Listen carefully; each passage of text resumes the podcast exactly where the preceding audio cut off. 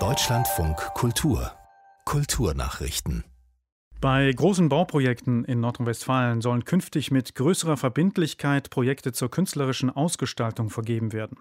Bei Projekten mit Kosten von mehr als 15 Millionen Euro solle eine Eignung für ein Kunst- und Bauprojekt grundsätzlich geprüft werden, teilte das Düsseldorfer Bauministerium mit.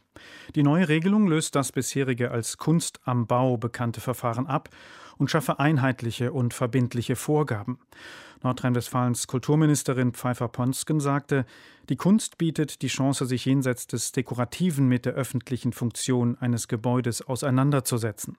Die Richtlinie eröffne zudem Kunstschaffenden neue Möglichkeiten und sei damit eine konkrete Förderung der Kunstproduktion, auch in Zeiten, in denen Künstler durch die Corona-Krise finanzielle Probleme beklagten. Nach mehr als 20 Jahren Auszeit meldet sich der Jazzmusiker Johannes Barthelmes mit einem neuen Album zurück. Für manche das Comeback des Jahres. Der Saxophonist war in den 80er und 90er Jahren ein äußerst gefragter Musiker. Er spielte auf bedeutenden Festivals, war mit internationalen Jazzgrößen im Studio und gewann gleich zweimal den Preis der deutschen Schallplattenkritik. Doch dann war Schluss. Nach anhaltenden extremen Rückenproblemen nahm er sich ab 1998 eine Auszeit. Jetzt kann er wieder spielen. Im Moment habe ich das Gefühl, dass das Saxophon wieder ein Teil von mir wird. Also das dauert lange. Das ist auch so eine Frage der, der Psyche, der Selbstsicherheit, des Selbstvertrauens.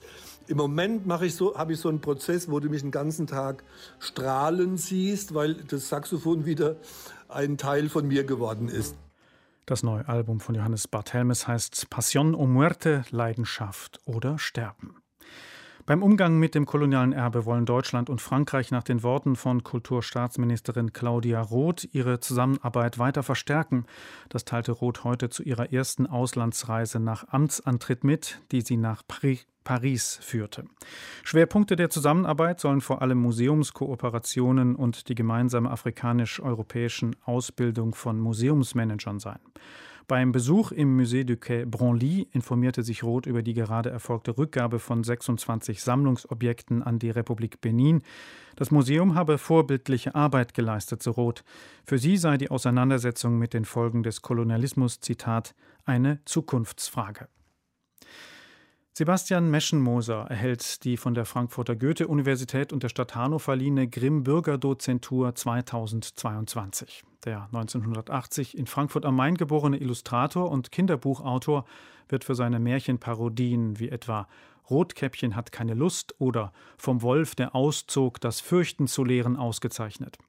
In diesen stelle der Preisträger die bekannte Märchenwelt der Grimms liebevoll auf den Kopf, lasse Altbekanntes in neuem Licht erscheinen und zolle dabei aber gleichzeitig den originalen Respekt.